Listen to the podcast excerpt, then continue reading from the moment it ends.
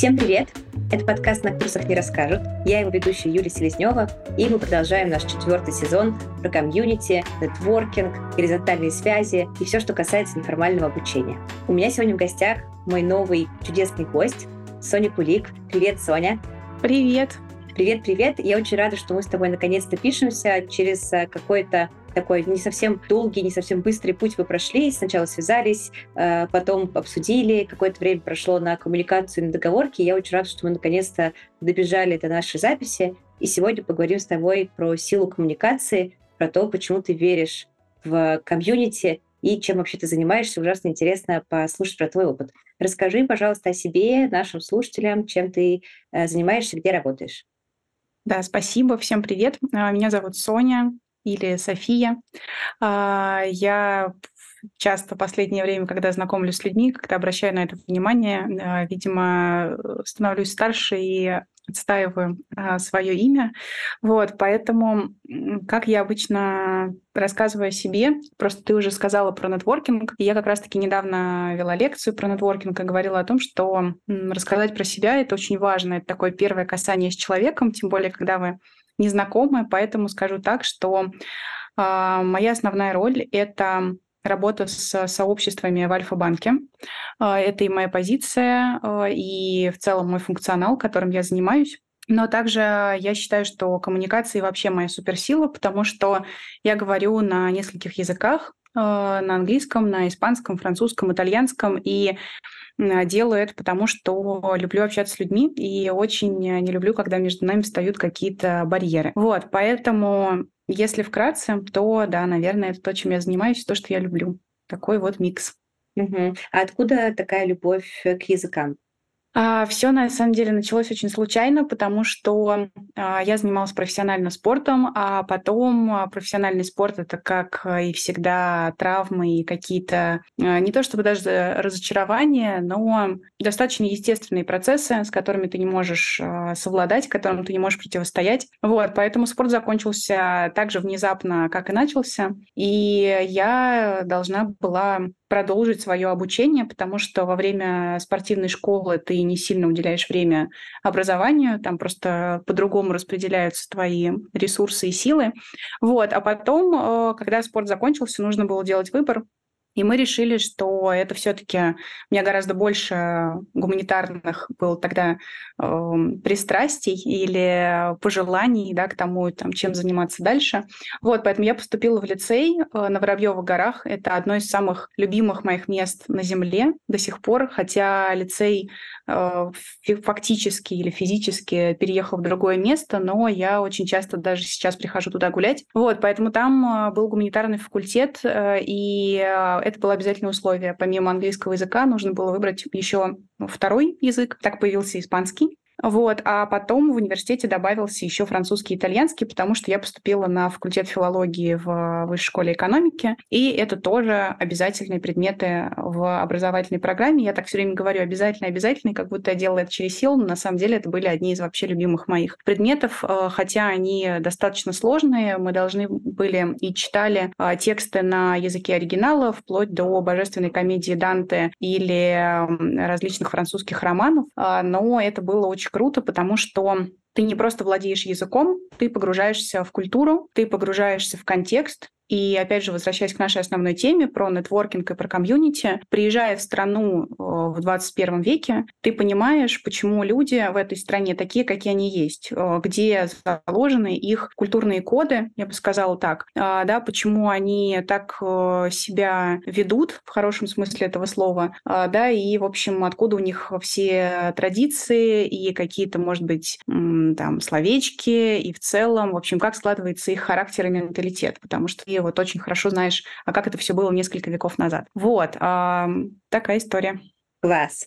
Я очень люблю говорить про языки, при том, что сейчас сама учу испанский, мне особенно ценно узнавать вот эту самую антропологический какой-то уровень, как язык да, связан с поведением. Я, например, узнала, что испанцы думают вслух, поэтому на моих занятиях по пилатесам бесконечно говорит преподаватель и вообще никогда не молчит. А, это интересно, это новое, это как-то свежо для меня. Я чувствую, как нейронные связи появляются даже вне зависимости от того, сколько слов я выучила, я постоянно чувствую это отличие в культуре, и меня оно поражает и интересует. И я, наверное, когда-нибудь обязательно э, начну изучать какой-нибудь суперсложный язык, там, может быть, арабский или японский, чтобы вот окружить себя совершенно неизведанной новой культурой, потому что язык равно культура, равно поведение. И вообще то, что мы говорим, это и есть мы, и это действительно очень крутой подход для меня лично, э, подход к изучению языка, потому что язык не может быть самоцелью, а вот такое культурное погружение, оно может быть э, очень-очень полезно, в том числе для меня, как для человека, который работает в образовании, понимание культуры и культуры обучения других людей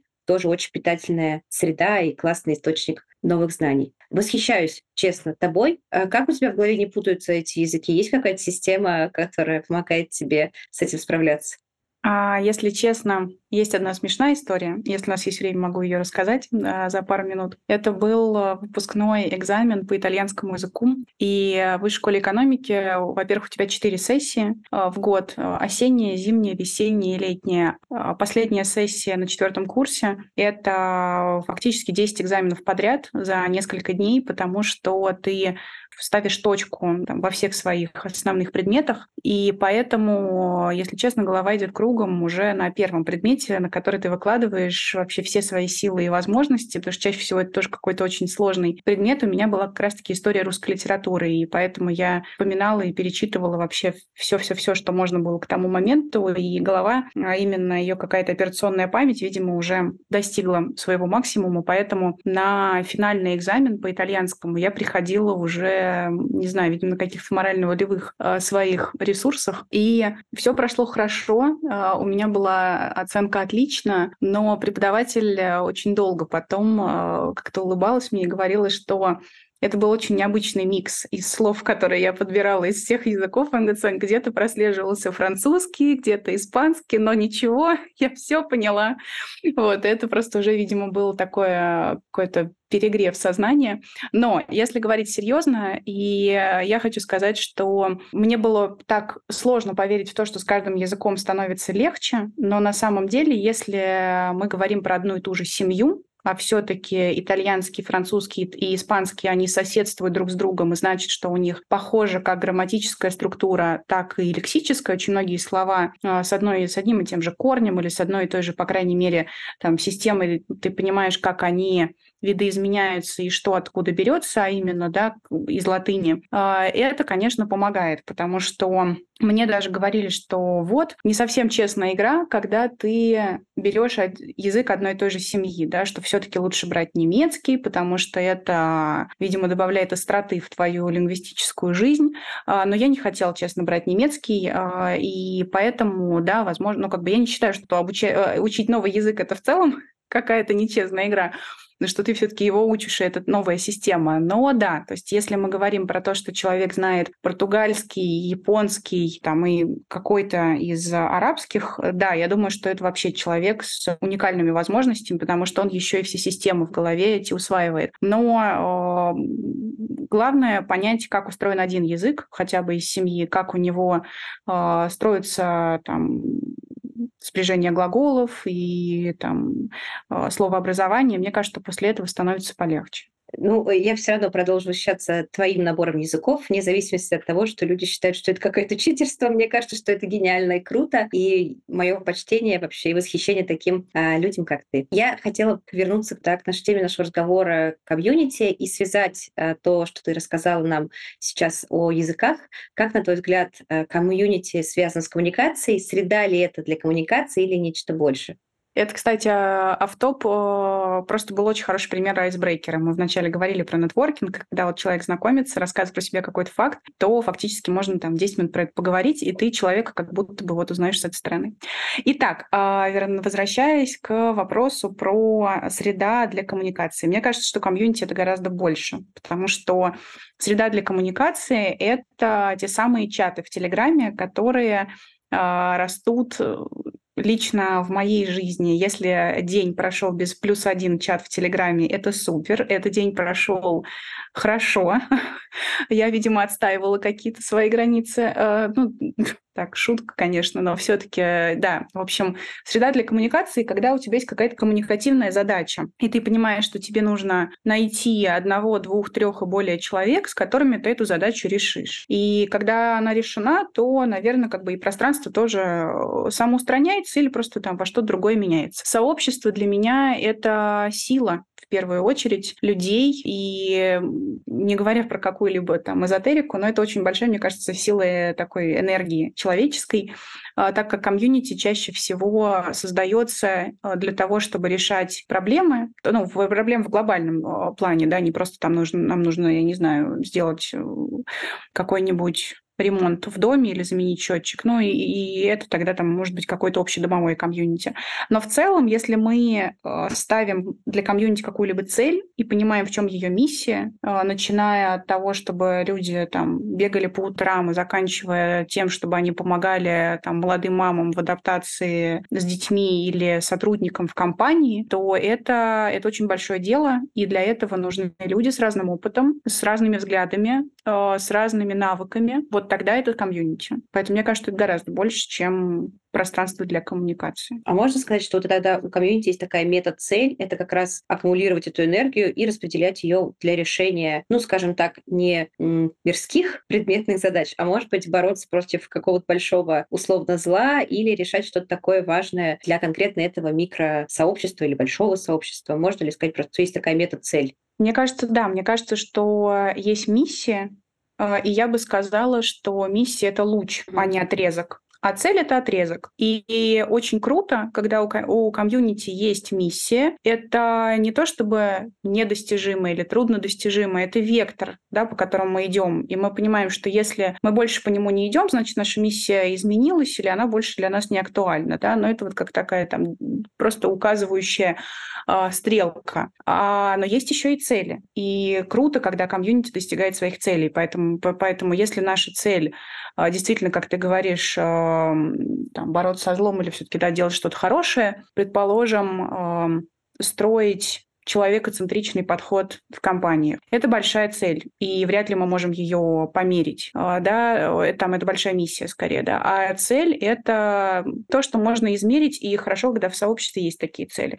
Но миссия, да, это то, что направляет наш корабль вперед.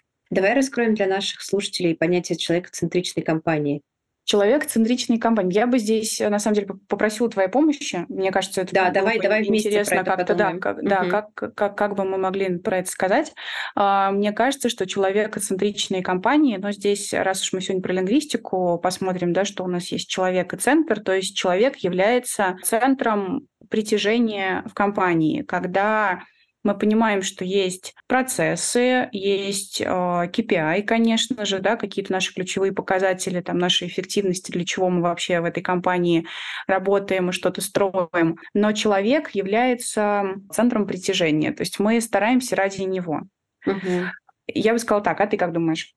Я, то, я довольно часто про это говорю с разных сторон, и вот у меня в последнее время звучит такая штука, как человеческий капитал, и мне кажется, что для компаний сегодня человекоцентричность — это когда мы развиваем, вкладываем э, в людей, в то, чтобы у них наращивались различного рода капиталы, не только профессиональные, не только денежные, но и социальные. Они вообще росли у нас как люди, как личности, комплексно, не только в рамках своей узкой направленной специальности. И тогда успех компании на самом деле определяется силой этих персоналей, которые да которые и есть э, наши как бы сотрудники, но они просто больше, чем сотрудники. Мне кажется, что работа сегодня это для многих, ну, это частично и такая и большая миссия, и сверхзадача. Вот я работаю в образовании, я не могу сказать, что это просто работа, потому что, ну, если бы это была просто работа, у меня бы, наверное, был какой-то, не знаю, офис и работа с четким тактом 9-6, а потом выходные.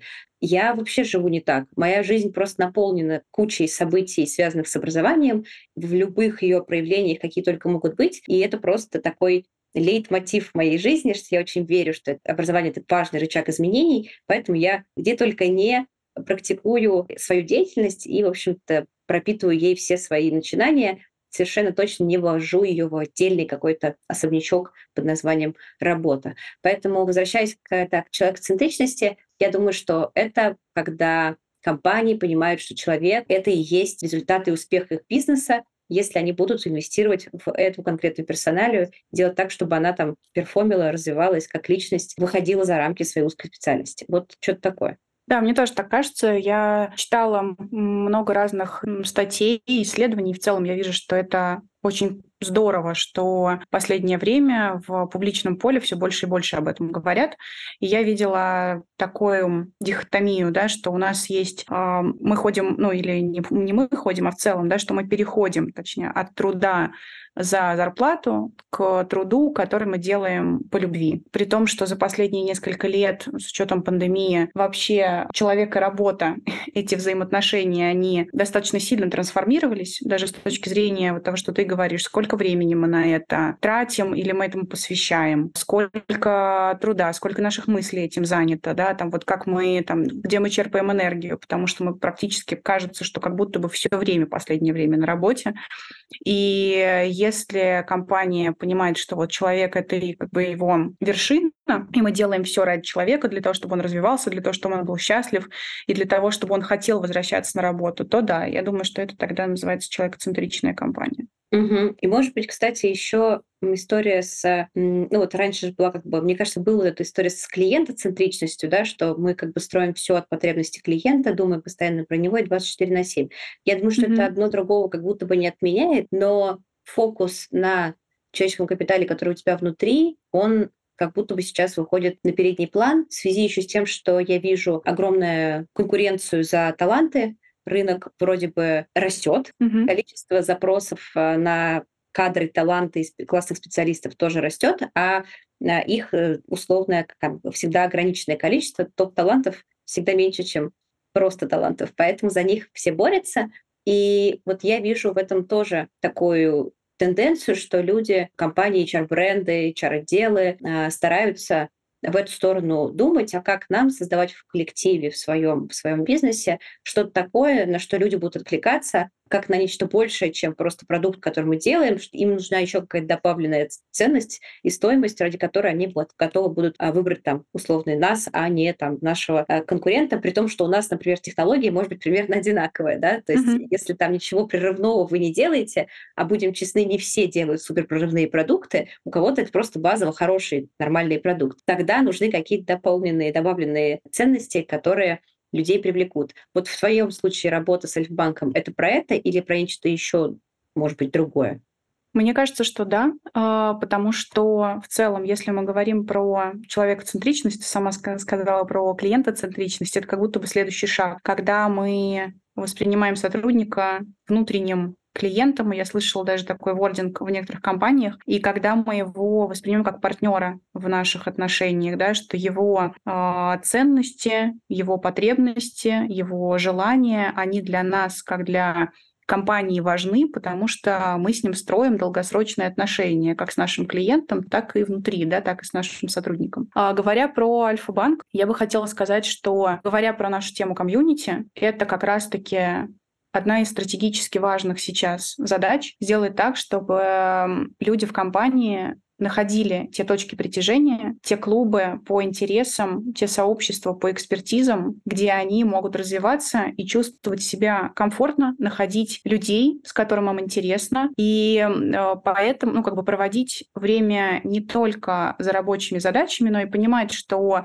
вечером ты можешь э, прийти, посмотреть с коллегами фильм и обсудить его. И это будет ваше внутреннее мероприятие, которое оставит теплый след да, в, в твоей памяти и в твоей душе, что а, работа это не только про работу. Работа это в первую очередь про людей. И поэтому, если ты хочешь в обеденный перерыв, с одной стороны, действительно сходить и а, перекусить и пообедать, а во-вторых, а, подняться на один из этажей и сыграть партию в пинг-понг или в шахматы, то ты это можешь сделать, потому что а, это огромная часть твоей жизни, которую мы проводим на работе. И вот мы, наша задача сделать так, чтобы человеку было интересно и классно, чтобы он говорил, что да, вот у меня это как бы это еще одна очень видимая часть э, моей работы, что я могу здесь еще и отдыхать, еще и общаться с коллегами-моими приятелями, друзьями. Поэтому да, конечно, это то, что мы делаем, это то, что мы очень хотим развивать и уже развиваем. И это скорее неформальное сообщество, то есть это не предметное сообщество экспертов, которые мы объединяем для того, чтобы они больше говорили о технологиях или о работе, о конкретных управленческих задачах. Да? А, есть у тебя здесь разнообразие этих сообществ или, или как? Да, да, есть и такие, конечно. То есть на самом деле а, то, что я сказала, да, это такие там хобби и спорты, это вне работы, но в первую очередь а, мы говорим о том, что сотрудники Альфы, и ты сама сказала про человеческий капитал, каждый человек, он большой профессионал. И э, Альфа-банк демонстрирует свой статус технологического лидера именно через людей и через экспертизу, которая у них есть. Помимо продуктов, которые мы разрабатываем, помимо сервиса, который для нас тоже всегда очень важен. Но а, люди, которые обладают этими уникальными навыками и компетенциями, которые они разрабатывают, они объединяются в сообщество для того, чтобы делиться опытом, для того, чтобы решать, э, как ты сказала, да, вместе задачи. У нас очень часто звучит слово «переопылять друг друга» своим взглядом взглядом, своими знаниями, своими подходами, потому что есть э, люди, которые в разных командах да, выполняют э, схожие роли, и поэтому у них э, там своя практика, они могут просто поделиться своими взлетами, падениями, советами, и поэтому, конечно, у нас есть и внутрикорпоративные сообщества. Это значит, что человек, который приходит в компанию и выполняет конкретную роль или занимается конкретным направлением, то он как раз-таки в это сообщество сообщество может вступить и э, посещать тематические мероприятия и в целом как бы вот общаться с людьми.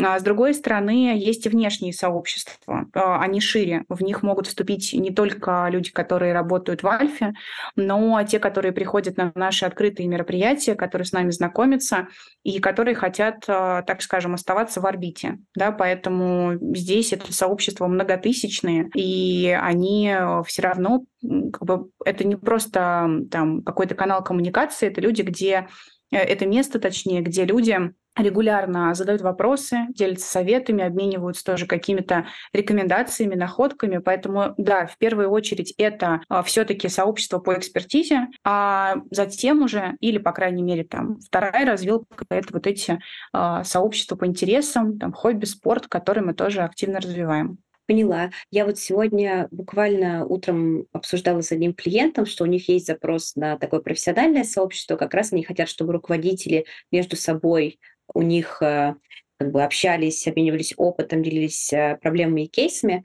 И буквально там сколько, год назад мы строили такой комьюнити в компании Headhunter ровно с такой же задачей. Нам нужно было создать для всех руководителей, которые на сегодняшний день работают в компании, э, некую среду, в которой они смогут привносить кейсы, вопросы, решать их, помогать, находить себе менторов, а что-то обсуждать. И очень интересный получился у нас результат, вот который сейчас на кончиках пальцев нащупывает мой заказчик и руководитель ЛНД-департамента Даша Варова. Она заметила, что Сначала они ограничили это сообщество как строго такое профессиональное для руководителей и хотели создать такую закрытость, да, элитарность, чтобы люди там не боялись говорить о своих рабочих проблемах, но а, люди все равно немного боятся, потому что это все-таки корпоративная культура, да, и выносить что-то такое в поле всегда страшно. При этом они не боятся обсуждать какие-то вещи, скажем так, мета-вещи, связанные с а, работой, то есть не конкретного сотрудника, а, например, свое состояние выгорания или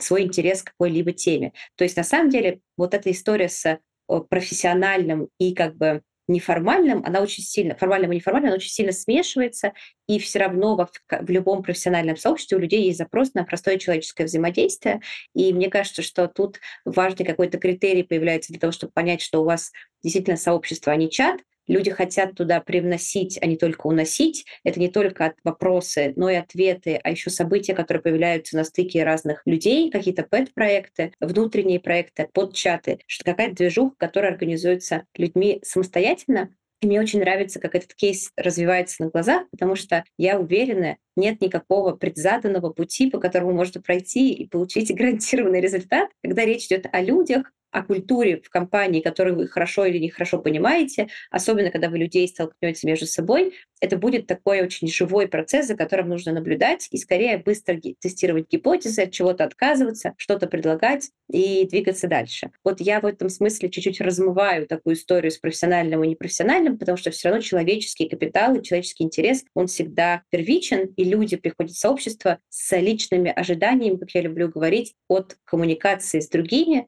и это не всегда будут предметные темы, о которых а, вам бы, может быть, как создателям сообщества хотелось, чтобы они говорили, типа только о работе. Да, я здесь соглашусь. А можно я задам вопрос уточняющий? А сколько времени прошло с того момента, как э, вот изначальные такие фреймворки, которые были заданы да, модераторами сообщества, они начали обрастать живой жизнью?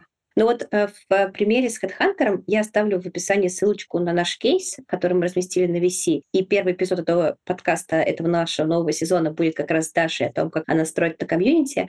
А, мы начали строить его еще полтора года назад, но запустили людей в коммуникацию только в начале сентября. На самом деле сообщество очень молодое, ему всего там нет, два месяца с небольшим. И это еще только-только вот такой старт, э, старт всех стартов, когда сообщество самоопределяется в том числе. То есть мы накрутили какую-то красивую стратегию с событиями, с значит, кривой вовлеченности, с анбордингом и офбордингом, ритуалами и вот этим всем. Но когда, как в образовательную программу, туда пришли люди, она начала подруг, как бы взаимодействовать как-то, они начали взаимодействовать, и она начала работать по-своему. Вот поэтому мы сейчас наблюдаем за тем, как это происходит. Но, отвечая на этот вопрос, всего прошло два месяца.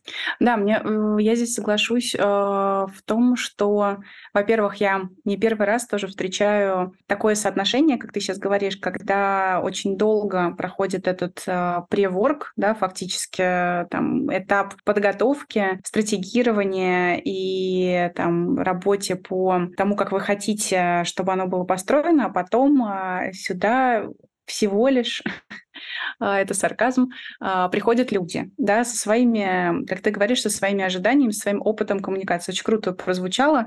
А, мне еще очень нравилось, я когда работала, и на самом деле я продолжаю тоже очень часто взаимодействовать с коллегами из культуры инноваций.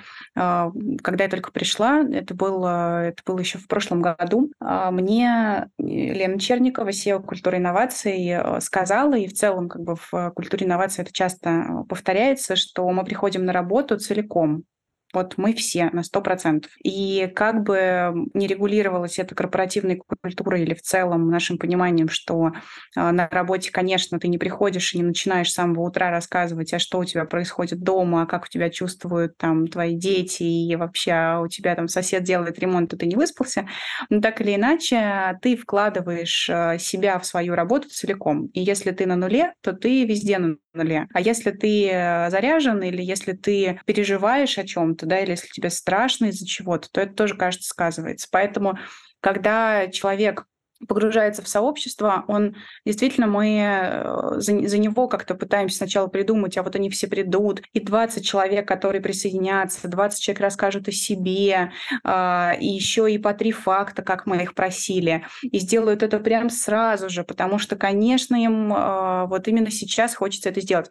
А на самом деле потом оказывается, что там 80% людей жутко стесняются, потому что они даже не знают, а какие факты про себя рассказать, или там у них нет на это времени, или они не знают, зачем их сюда добавили. Поэтому э, соглашусь, что э, особенно внутрикорпоративные сообщества — это сложная вещь, потому что это еще один как бы регулирующий, регулирующая рамка, да, что ты на работе, что ты сюда не просто пришел в, в книжный клуб или в сообщество там, не знаю, людей, занимающихся пилатесом а, там, на улице, а это еще и твоя такая вот рабочая рамка, в которой ты должен держать лицо, свою роль. Вот, поэтому, да, это, это сложно, очень круто, что получается, и я потом с удовольствием прочитаю этот кейс, потому что вообще звучит очень круто, что вы э, и кривую вовлеченность. Вот меня, кстати, всегда очень вопрос офбординга занимает, э, как вот человека вывести из сообщества. Мне кажется, это довольно сложный вопрос, потому что всегда все очень хорошо заходят, а потом проходит время, и ты думаешь, так, как бы нам с ним попрощаться аккуратно. Угу. У меня есть по поводу офбординга интересный недавно случившийся кейс, такой скорее наблюдение, которое мы превратили в гипотезу. Мы заметили, что люди испытывают ну, фома по отношению к сообществу, потому что не успевают посещать события,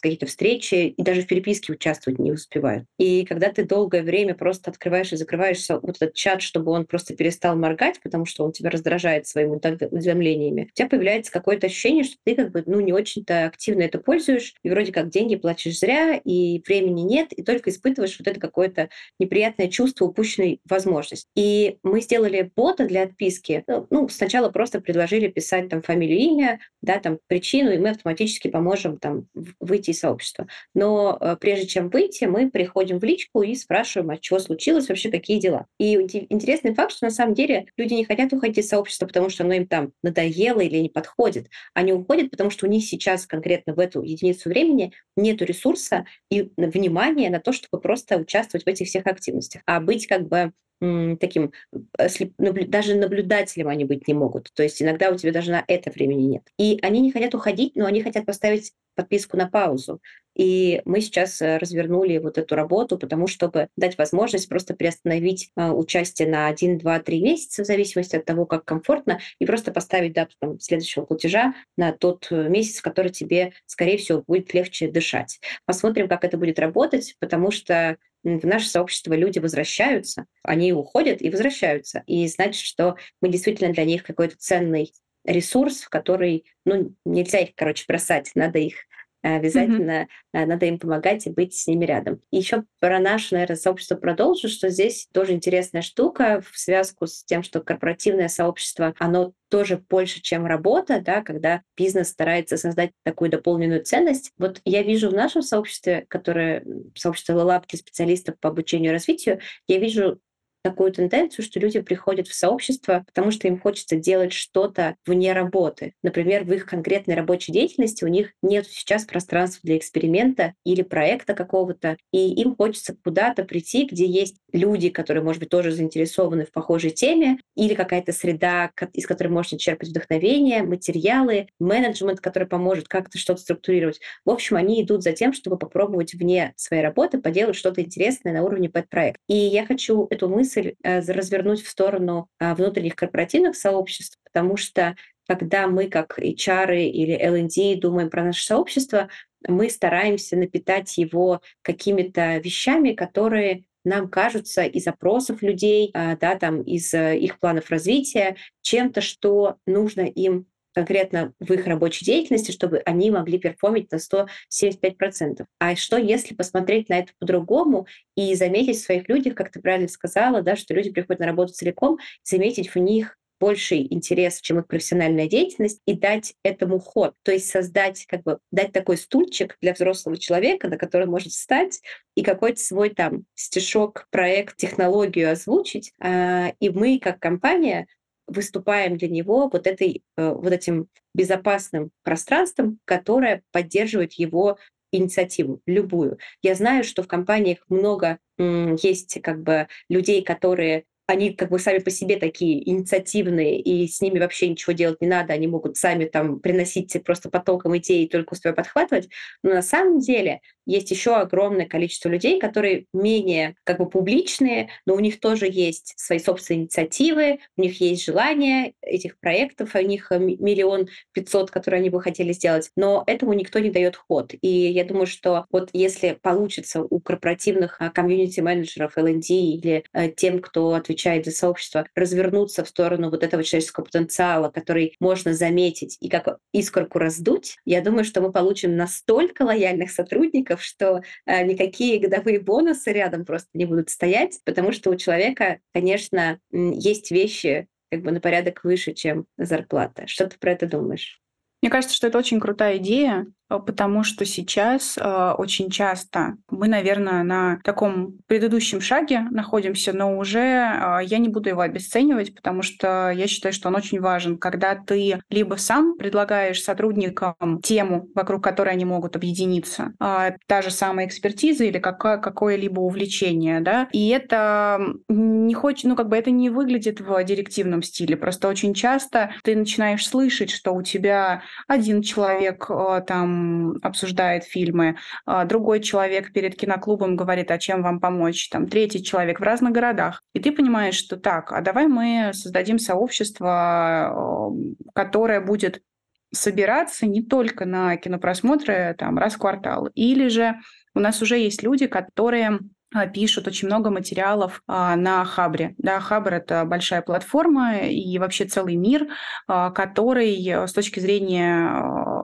компаний да, и, и корпораций это еще одно такое окно или, или, или точка, да, точка входа, когда ты можешь посмотреть, а как вообще в компании устроены разные процессы, как, они, как люди про это рассказывают. И поэтому у нас очень много людей пишут и как раз-таки вот делятся Э, и инсайтами, и какими-то и победами, и наоборот, может быть, там через тернии к звездам историями. Вот, поэтому э, если уже люди это делают, то мы понимаем, что так, окей, есть э, как минимум 100 человек, которые за последнее время написали разные статьи. Возможно, им бы хотелось там обмениваться практиками, мыслями, советами, устраивать какие-то прожарки, и там давай мы им с этим поможем. Вот, поэтому я понимаю, что мы сейчас делаем скорее вот такие такие шаги. Вот то, что ты предложила, да, это действительно следующий шаг, э, когда, ну, все равно, вот мне все нравится, но оказывается, что мы все равно должны быть лидерами этого проекта. А я мечтаю, чтобы комьюнити складывались с обратной стороны, да, что когда у тебя есть люди, которые почувствовали необходимость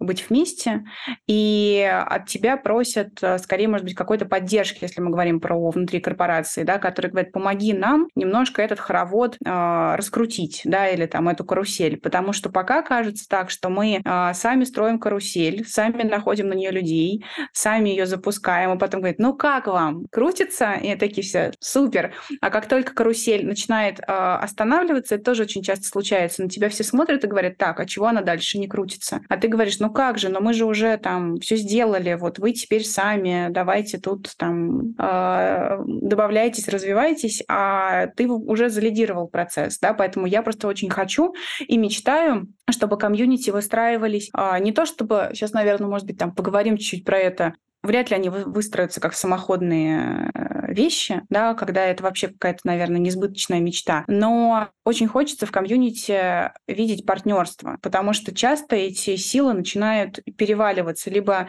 люди э, как-то самообразовались, и тогда может быть, и не надо к ним особенно сильно заходить и как-то нарушать их там уже какие-то ритуалы и там еще что-то, да, то есть они как-то уже сами обосновались. Либо же наоборот, ты как-то за них все придумал, и поэтому они на тебя все время смотрят э, и говорят, ну и чего дальше? А ты вроде бы уже говоришь, ну, наверное, вы как-то можете теперь уже идти дальше, а это не всегда получается. Вот поэтому я э, в таком состоянии поиска баланса нахожусь э, и, и очень надеюсь, что он как-то случится все-таки. Я, на самом деле, точно там же нахожусь, на этой же самой э, ступеньке поиска баланса. Мне удалось в своем собственном сообществе за полтора года прийти к большей синхронности, то есть и самостоятельности э, сообщества. То есть меня там стало сильно меньше, как э, говорящей головы, который что-то там организует. При этом там стало больше амбассадоров, которым мы передали вот это лидерство вручную. То есть это был прям ритуал перехода, потому что лидерство люди тоже всегда боятся брать в силу там своей загрузки, не хотят подводить, и у них как бы там своих проектов навалом. А тут как бы я прихожу, да, и мой друг и коллега, комьюнити-менеджер Оля Зотова приходит и говорит, друг, а давай ты вместо нас возьмешь и регулярную встречу проведешь завтра или там на той неделе, когда тебе будет удобно, если у тебя есть на это силы. Он говорит, да, давай, я это сделаю. И вот мы как бы передали ему этот э, жезл, как бы, да, этот, этот, кнопку от зума, и он дальше там уже сам все это реализует. Я пока нашла только через э, передачу этого лидерства решения, больше пока никаких особо не нашла способов, Хотя тоже, как бы, я думаю, всем, все мечтают, каждый комьюнити-менеджер мечтает, чтобы сообщество жило само. Вот. Но кажется, что само совсем-совсем оно, конечно, жить не может. Да, соглашусь. Э, здесь э, у меня недавно был э, пример, как раз-таки тоже в Alfa Chess Club. Это наш шахматный клуб. Мы провели большой турнир, большой, видимо, потому как я переживала о том, как он пройдет. А, но действительно, это было так а, увлекательно, потому что Это был вечер, э, самое начало сентября, и люди после работы, очень многие пришли, у нас был настоящий судьи, ну, настоящий судья, да, настоящий. А, из, у нас был мастер-класс, и, в общем, мы действительно пригласили профессионалов, и все сотрудники тоже с очень большим таким участием, вовлечением. Было видно, что им интересно.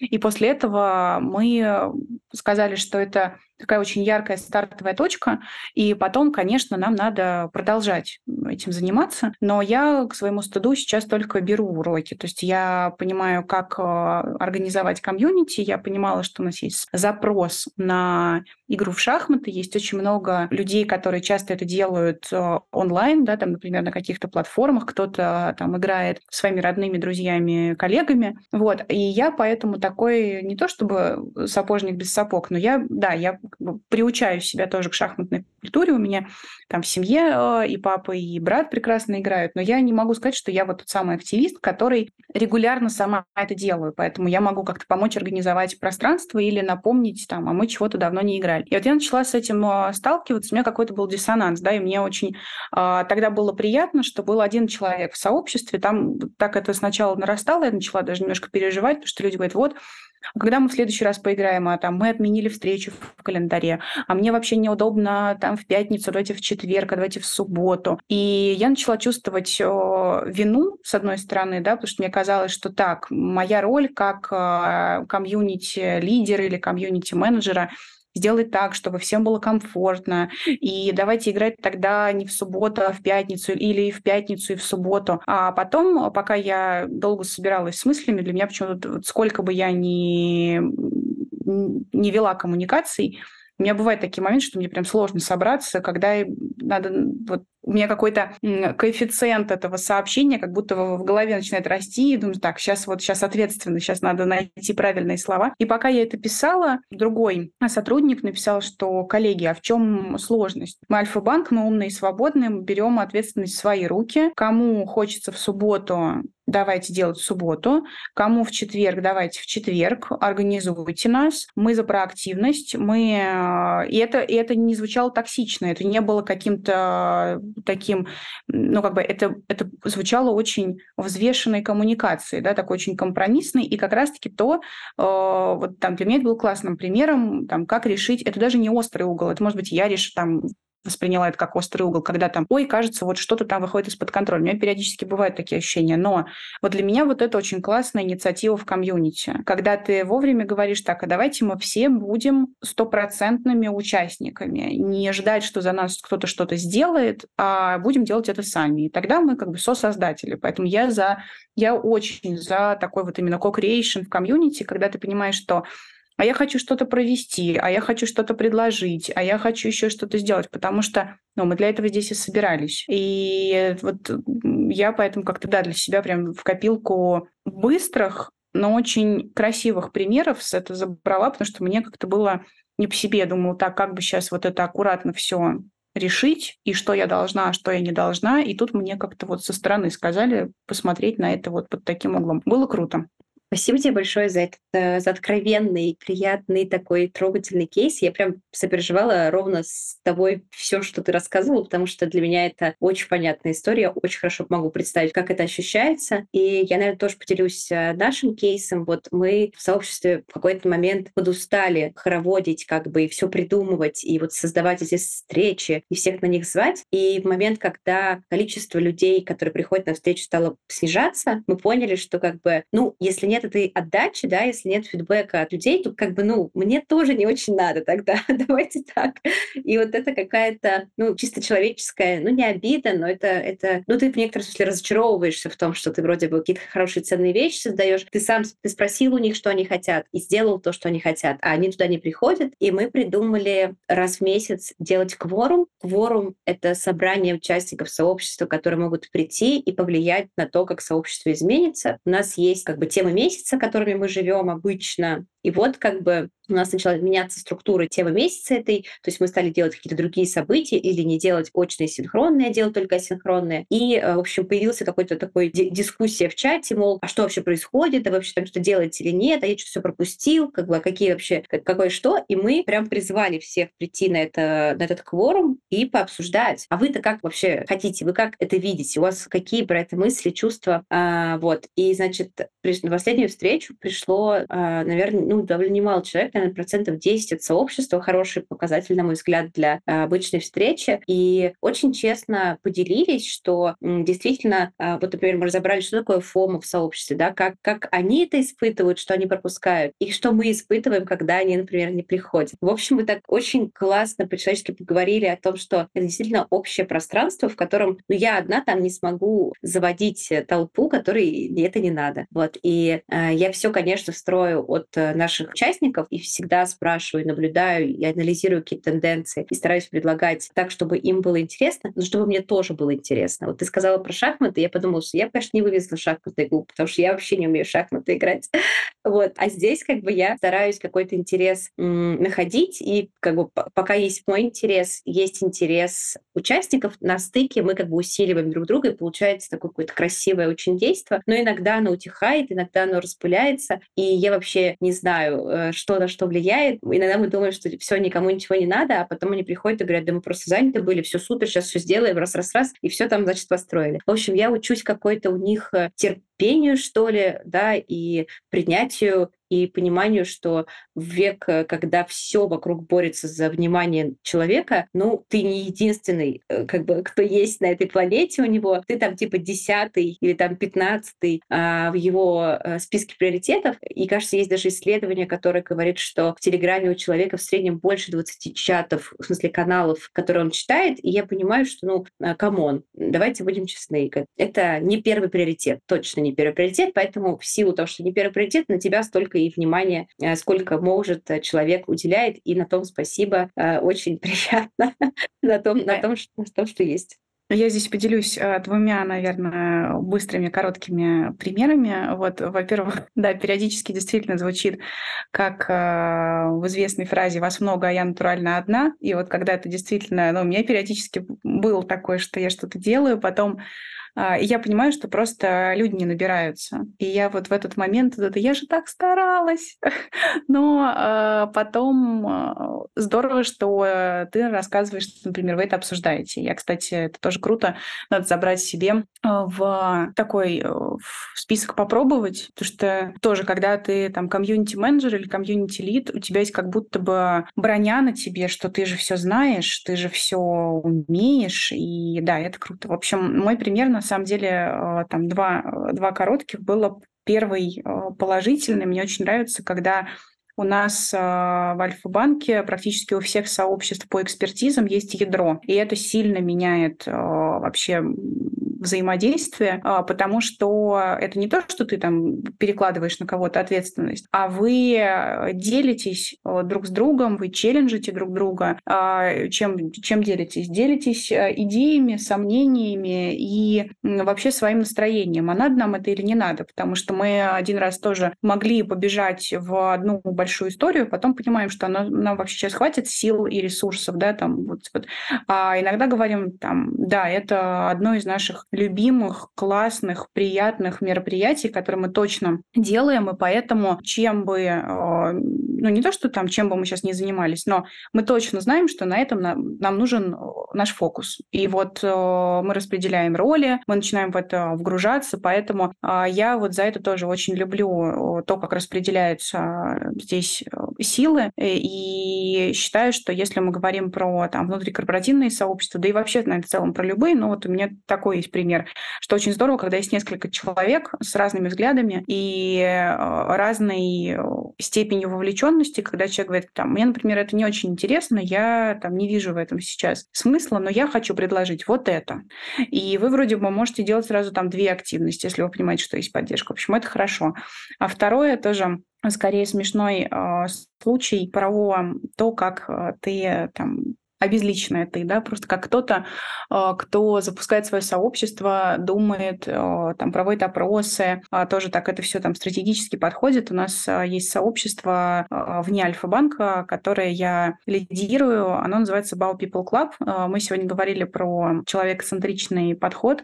Это как раз-таки сообщество лидеров и профессионалов, которые строят человекоцентричные компании. Там есть разные абсолютно люди, их роли. Мы здесь скорее про такое восприятие человека, человека, а не там про его конкретную позицию в компании, но компании там очень разные собрались, вот, и это как раз-таки вокруг культуры инноваций сообщества. Там был смешной случай, когда мы э, делали и делаем э, очень разные мероприятия. Наша фишка в том, что мы пытаемся и стараемся про э, вещи, важные для бизнеса, говорить не бизнесовыми, не бизнесовым языком, в небизнесовом пространстве и искать все время такие пересечения там DNI-подхода и искусства, а, там, маркетинга и каких-то научных дисциплин, там, как семиотика. Вот, поэтому абсолютно разные. Там делимся, устраиваем разные круглые столы, но все равно получается так, что сообщество растет, и э, вовлеченность или там доля э, отклика от людей, она корректируется, да, там, она становится иногда там чуть ниже, иногда чуть выше. И тут, и, но мы все время понимаем, что есть э, люди, которые там пишут, пишут, которые от себя там что-то скажем так, даже пушат. И мы, собираясь внутри, думаем, так, ну, мы вроде и то, и то попробовали, и то попробовали, и это попробовали. А оно как-то вот хочется, чтобы поактивнее было. Вот чтобы нам еще сделать, чтобы оно было поактивнее. И тут а, человек о себе написал как раз-таки, он, а, у нас есть хэштег «Привет, это я». Вот он о себе пишет, а, прикрепляет фото, а, а на дворе пятница после обеда. И вот это было его фото с собакой, после чего на протяжении трех часов люди присылали свои фотографии с собаками и котиками. И когда у нас была стратегическая сессия, мы сказали, что вот мы работали три месяца, а, сообществу три месяца, его главным результатом было то, что все-таки пятница вечер прошли с котиками и собачками, мы во всех внутренних чатах сидели и писали, что ты это видишь, ты видишь это, у нас там все общаются, все присылают котиков и собачек. Поэтому э, очень часто когда это такая у нас кольцевая композиция, мы говорили про стратегию. Очень часто мы в эту стратегию все время закладываем такие непростые механики, потому что хочется делать что-то уникальное, что-то новое, чтобы было не похоже на других. И типа, о, ну эти там форумы по 3000 человек, ну мы-то вот сейчас что-то прям э, изобретем, потому что кому нужны вообще уже там эти заезженные механики.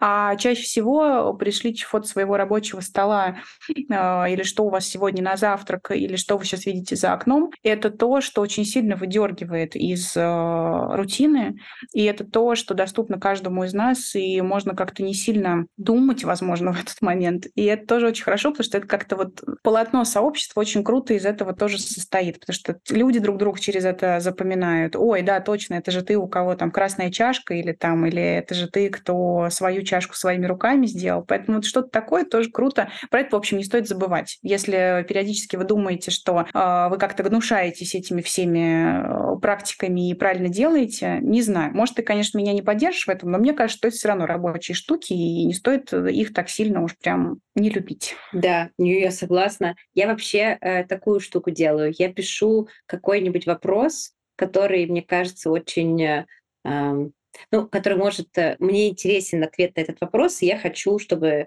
э, случайные мои люди в сообществе мне на него ответили, и просто тегую случайных людей, кто меня в списке выпадает, и прошу их ответить мне на вопрос в стиле, там, что на этой неделе вас э, вдохновило, чему вы последний раз учились, ну, в общем, какой-то такой неформальный вопрос, который развивает дискуссию, потому что люди, во-первых, вспоминают, что сообщество существует, в том, что они были очень заняты, приходят, отвечают, благодарят за то, что я про них помню, делятся с удовольствием своими мыслями, проектами, переживаниями, дополнительно как бы дарю им пространство роскоши и время для рефлексии своего какого-то рабочего процесса, который они, возможно, не могли себе выделить. Очень простая механика, которая всегда включает много приятных а, людей в коммуникацию, подключаются другие, начинается какая-то дискуссия, и это всегда очень крутой результат дает. И еще мы предлагаем вот это, эта механика, это у моей коллеги Карины Руштовой из ее сообщества LX Collective. А там тоже сидят образованцы, и она сделала официальный день, когда можно рассказать про свой проект. А, платный, бесплатный, неважно. И вот по средам, по-моему, у нее она приглашает всех жестко рекламировать свои услуги, вот, что обычно в жизни, в обычной жизни не разрешено в сообществе, потому что иначе это превратится в канал спама. Вот все будут звать на какие-то конференции с промокодом,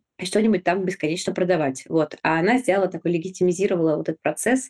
А, раз в неделю можно про себя чего-нибудь рассказать. Поэтому действительно я с тобой полностью согласна. Тут вообще нет никаких, а, нет никакого зашквара. Можно делать что угодно человеческого, душевного, то, что вам кажется. И вообще, если ты как комьюнити-менеджер работаешь с сообществом, тебе точно должно быть виднее, тебе тоже абстрактному, тебе виднее, как, как оно, что в нему полезно. Ты, ты его часть, ты его чувствуешь, ты а, лучше знаешь, поэтому вообще экспериментируйте, действуйте, все у вас получится. Я хочу с тобой как-то начать что-то подводить какой-то общий итог, и мы с тобой начали с того, что да, сообщество — это не просто коммуникация, это, как ты сказала за рамкой этой встречи, это лига героев, где каждый человек очень ценен сам по себе. Мне очень понравилась эта форма отношений, потому что она идеально отражает то, как я вижу действительно питательные сообщества, в которых не только комьюнити-менеджер развлекается и генерит контент, но и люди приходят туда и создают там сами дополненную ценность, вкладывают в него время и готовы помогать комьюнити-менеджеру с реализацией каких-либо задач. И это как будто бы идеальная форма, к которой, мне кажется, надо, надо стремиться, где и человек ценен, и ресурсы сами собой пополняются, и какая-никакая самоходность а, тоже рождается. Давай, наверное, в конце какой-нибудь предложим а, может быть, маршрутную карту, как подступиться к работе с сообществом, если я хочу, например, его построить, как мне быть? Хорошо, про Лигу героев действительно мне нравится эта метафора. Но самое главное, а, мне кажется, нужно понять, зачем нам нужно комьюнити. Потому что а, есть 5 э, или 10 тысяч причин, зачем оно, ну, как бы, почему его не нужно строить. А, вот, потому что а, это я сейчас понимаю, что не сильно поможет людям, которые хотят построить свою комьюнити, но на самом-то деле мне кажется, что открыв много разных материалов, вы увидите этот совет в двух разных возможных форматах. Первое, либо вам предложат подумать о цели, а это то же самое, да, зачем оно вам нужно.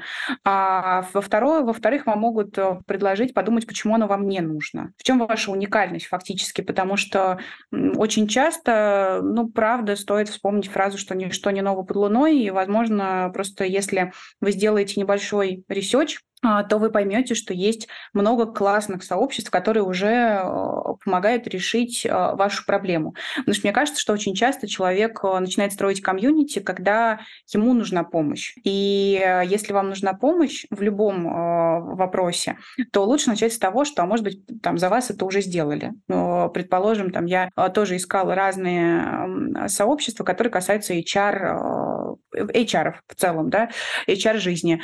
Мое не то, что мы даже даже удивление, скорее подтверждение гипотезы было в том, что их 150 и более доступных. Там вот прям подборки на VC, да, или на разных э, платформах и каналах, что там куда, куда пойти. И при этом они все с какой-то иногда своей изюминкой.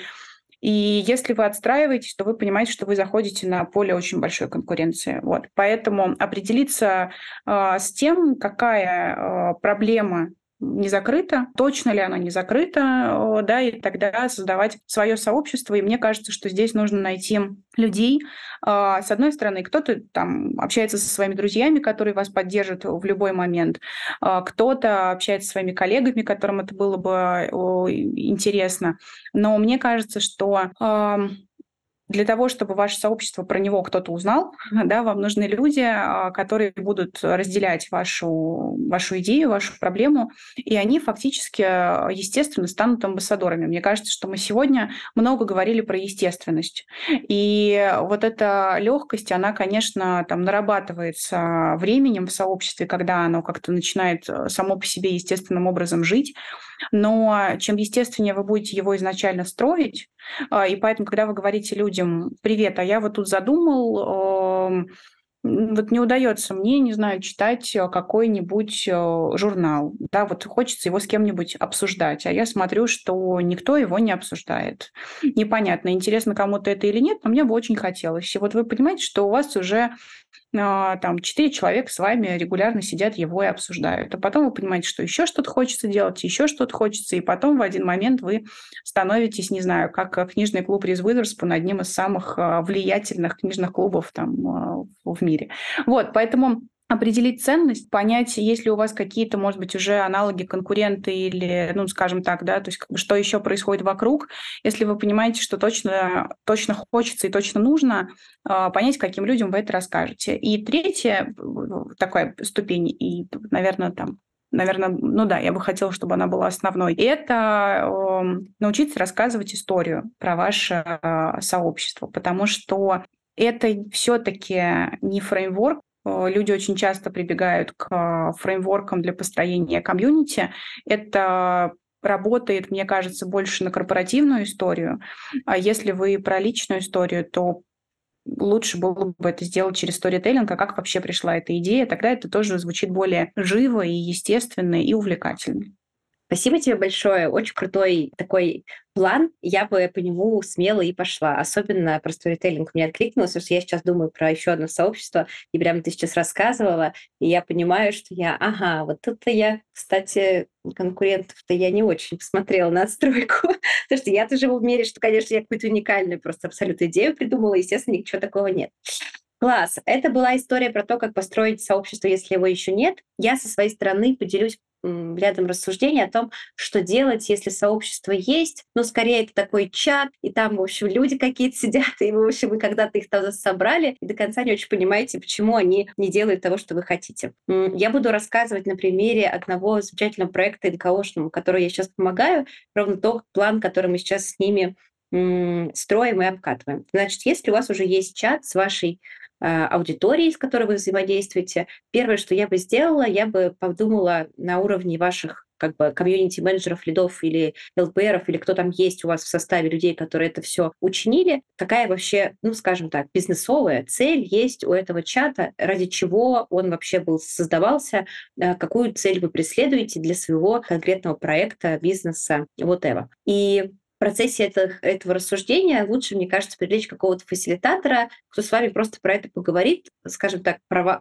вы об него подумаете, как это принято, и а, выгрузите из себя какие-то мысли, возможно, найдете эту новую цель, может быть, переосмыслите ее. Например, в разрезе того проекта, который я вам помогаю, они собирают менторов для, для они мэчат а, людей для поиска работы и хотят строить э, комьюнити своих, своих менторов, потому что а, если они построят комьюнити, то менторы будут привлекать новых менторов, они будут помогать с анбордингом, они будут накапливать базу знаний, и это вообще-то очень довольно классное решение, и я их в этом поддерживаю. Мне кажется, что они правильно делают, что строят сообщество. Это ровно то, э, что нужно делать. Когда мы определимся с этими целями, мне э, кажется замечательным а, экспериментом пойти поговорить со своей аудиторией. Неважно, сколько их людей, найдите время на личную коммуникацию. Пожалуйста, не делайте анкету из 10 вопросов, потому что ее никто не будет заполнять. Люди хотят живого общения, они живут ожиданиями от общения с вами. Это и есть характеристика сообщества, поэтому найдите время и придите в личное сообщение каждому вашему участнику, если их, конечно, там не 5000 человек, либо подключайте какие, какую-то помощь. Скорее всего, ваше сообщество небольшое, и наша задача познакомиться с каждым из них и узнать, чем живет сейчас этот человек, в каком контексте он находится, и пожалуйста, не предлагайте ему сразу что-то делать вместе с вами, включаться или там тратить свои силы. Просто сделайте эту синхронизацию на уровне человеческих э, ценностей, поймите, что ему сейчас важно, про что он сейчас живет. Вполне возможно, что ему сейчас не по пути с вашим сообществом, у него нет ресурсов, времени, или он занят каким-то другим проектом. Дайте ему возможность поставить на паузу, но знайте хотя бы, что он не как бы не обезличенный человек, а это персона со своими мотивами и барьерами. А в результате такой коммуникации мы соберем ну, некий такой срез по тому, а что вообще за люди оказались в нашем чате, про что они, что им интересно э, сейчас, над чем они работают, И мне кажется, что это еще все еще не предвестник того, что надо начинать катить на них события, потому что, возможно, на ваше событие никто не придет. Чтобы люди начали ходить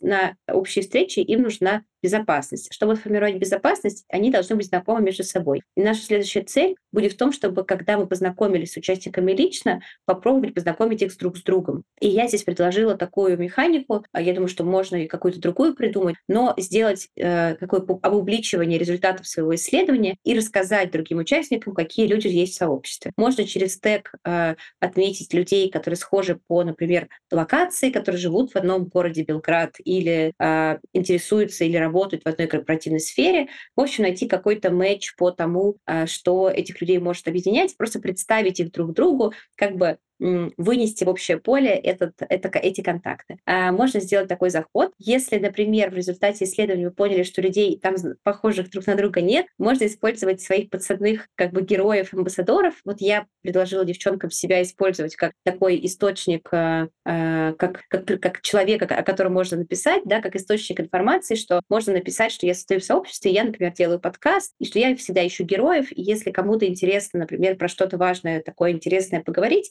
ко мне можно прийти и предложить историю, и я всегда приглашу пообщаться. Вот, я предложила использовать себя как, человек, как, как, как одного из участников сообщества, через которого можно м, зайти в, эту, как бы, в этот э, поток знакомств, вот, и стать, э, сделать людей чуть ближе да, на уровне человеческих ценностей и проектов.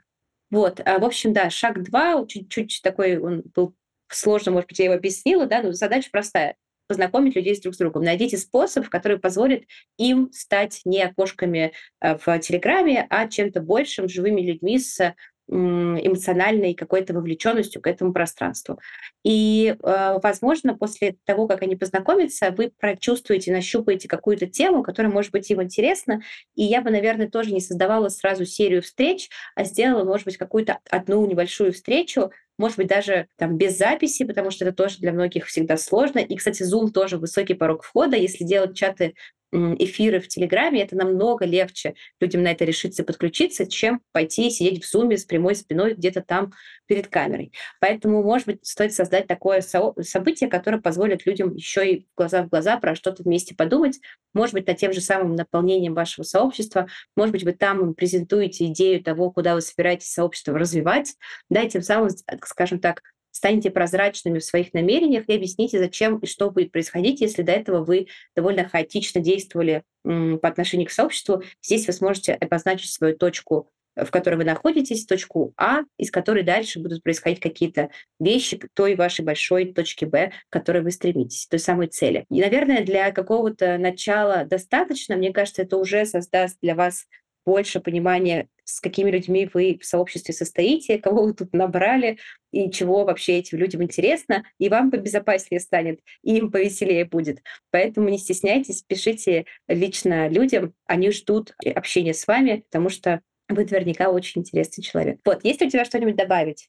А если честно, мне кажется, что ты тоже описала эти три шага. Я просто один раз проходила, ну, не один раз, а просто вот такой один из а, больших был кейсов, когда мы именно так и прошли и увидели, как а, люди с удовольствием, на самом деле, вовлекаются в твое предложение, когда ты говоришь, что так, чего-то мы тут немножечко буксуем, а давайте мы вообще поговорим, а что нас, что нас связывает. Для меня просто всегда очень большой и инсайт с одной стороны, и как вот это, как обухом по голове все время с другой. А, не понимаю, почему я а, там все время как-то про это забываю, что те ключи или те инструменты, которые ты пытаешься подобрать, такие достаточно универсальные, когда ты говоришь, ну что, давайте мы сейчас там, не знаю, обменяемся кружочками. И только спустя некоторое время, когда человек перед тобой раскрылся, он говорит, для меня кружочек — это кошмар. Я не могу найти силу на кружочек. Это вот то, что ты рассказывал, например, про Zoom. И я понимаю, что очень часто нужно и к себе, и к людям так попробовать начать с самых минимальных просьб, тире, там, да, требований. Вот ты говоришь, что да, они там ждут от тебя общение, но я последнее время как-то вообще начала подбирать такие формы, когда спрашиваю людей, а как бы вам было бы комфортно, да, то есть кому-то в формате walk and talk удобно со мной поговорить вообще по телефону, а кому-то действительно, я спрашиваю, например, у нас тоже такое было, мне говорят, слушай, у меня все время вообще звонки, встречи, вечером хоть как-то пытаюсь побыть с семьей, пришли мне вопросы, я наговорю тебе голосовыми, тебе так ок. То есть я бы единственное, что добавила, это быть супер гибкими. Вот для меня это последнее время, я просто понимаю, что я периодически прошу э, к себе гибкости от других людей, потому что я понимаю, что я там не смогу, например, там, на что-то разорваться. Но я понимаю, что и людям это очень круто предложить. То есть я, например, в последнее время вообще там всем говорю, там, можно записать там, ты можешь записать голосовой, если тебе удобно. Мне говорят, ой, спасибо большое, что ты там сама предложила. Вот, поэтому, когда вы работаете с сообществом, э, и тем более вы мало знакомы с людьми, подбирайте, предлагайте на выбор ключи. Даже не подбирайте, не ищите их, а просто говорите, вот, давай, как тебе удобно. И человек вам скажет, и мне кажется, это тогда тоже очень сильно сразу разобьет лед вот в этих таких неловких первых попытках найти общий язык. Очень ценное замечание, вообще дополнение, супер, согласна, спасибо тебе за него. Как гласит э, теория сопротивления изменениям, а, если людям предоставить выбор, у них появляется ощущение, что они здесь определяют э, все. И вообще люди взрослые не очень любят, когда за них все решают, поэтому предоставляйте выбор, давайте людям ощущение, что это они изменения привносят, а не вы пришли в их жизнь менять все и вся. Ну что, будем заканчивать. Соня, спасибо тебе большое. Мне кажется, это получился очень человекоцентричный, с кейсами, с примерами разговор, в котором мне было ужасно тепло и приятно с тобой говорить, и я много ценных себе мыслей забираю как комьюнити-менеджер, как человек, который собирается строить новое комьюнити. В общем, огромное тебе спасибо. Спасибо большое. Мне было очень приятно. Получился классный вечер. Поэтому я очень надеюсь, что многие, кто нас сегодня послушают, с одной стороны, вспомнят про те сообщества, в которых они уже э, существуют, и подумают, а может быть, там что-то интересное происходит. А с другой стороны, если вы работаете а, в компаниях, где есть какие-то клубы, и когда вас туда приглашают, знаете, что я надеюсь, что в большинстве компаний действительно люди очень стараются, чтобы вам было комфортно. Поэтому, в общем, помните, что вы не одни. Вокруг вас есть люди, которые э, думают о вас, переживают о вас, хотят вам помочь. Вот. И пусть эта сила сообществ и этих лик героев будет как можно больше. Спасибо. Всем пока-пока.